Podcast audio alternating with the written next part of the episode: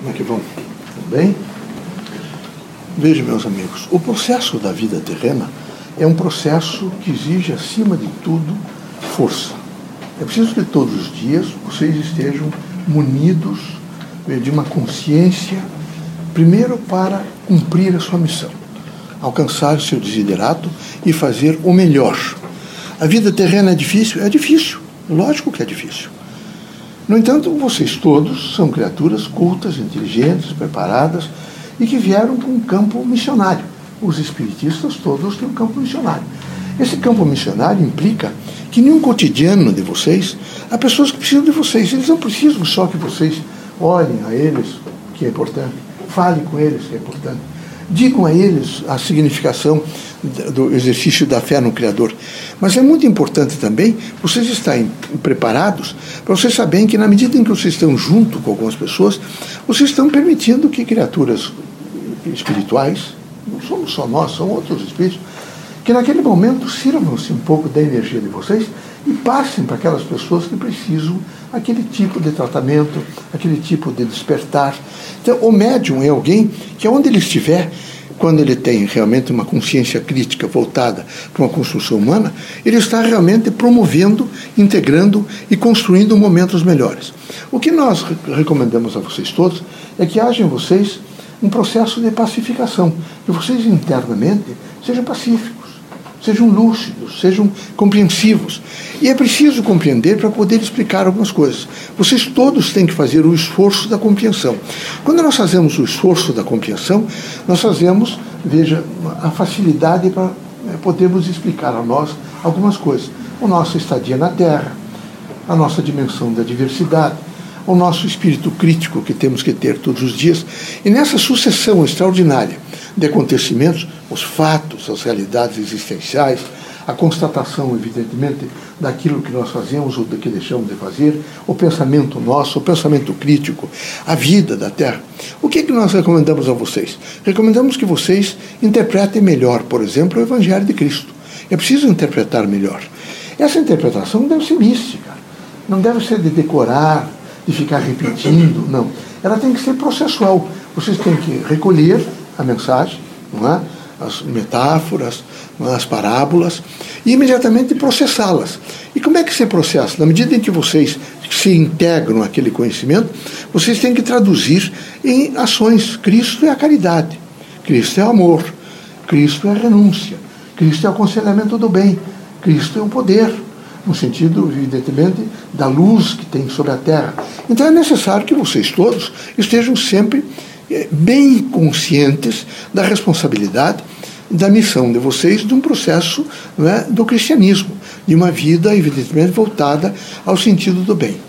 A vida da Terra é uma vida de querelas, é uma vida de movimentos. É? O homem fala, o homem pensa, o homem age, o homem busca, o homem é? tem os valores que vocês conhecem, que é o chamado os valores materiais. Então, as grandes, as pessoas, do modo geral, querem se recompor no sentido de valores materiais. Ganhar dinheiro, poder, glória. Vocês estão vivendo nesse momento no país uma crise que vocês estão vendo, essa crise de poder, de glória, de dinheiro, que é de ostentação e de derrocada geral. Aqui é preciso humildade. A vida da terra é humildade. Muita humildade. O centro espírita ele tem que ser um local onde o pensamento deve ser de construção, deve ser de amor, deve ser de luz, deve ser de compreensão, de entendimento e de renúncia. O centro espírita tem que ser uma casa pacificadora. Ele tem que estar permanentemente posta em benefício das pessoas que nos procuram, num processo de sensibilizá-las ao melhor, o autoconhecimento, a força moral, a força espiritual. Aqui não é lugar, de maneira nenhuma, de tratar pessoas, de dialogar né, negativamente sobre pessoas, é? de, de compor e decompor, evidentemente, a ordem humana. Aqui é um lugar de construção.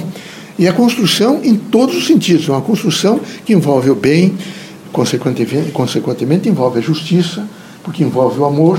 O médium espírita é um sujeito que, se vocês não conseguirem amar as pessoas, tanto quanto, por exemplo, vocês amam um filho, ou o pai, ou a mãe, é preciso pelo menos ter o espírito de tolerância.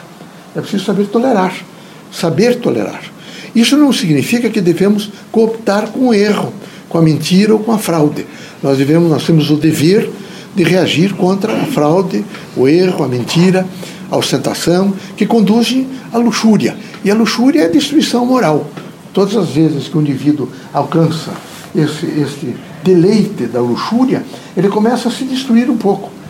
através de calúnias, de mentiras, de infâmias, de desonestidades, ele começa rapidamente a se destruir. A vida tem que ser de luz e não de escuridão. A vida tem que ser de amor não de ódio.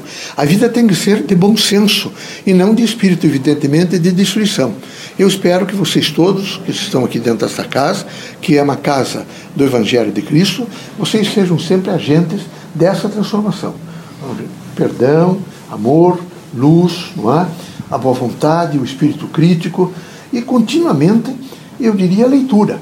Vocês todos precisam estar sempre afeitos a um processo de leitura. Vocês têm que ler mais. Não é só ler, por exemplo, as obras espíritas. É tentar fazer uma leitura do mundo.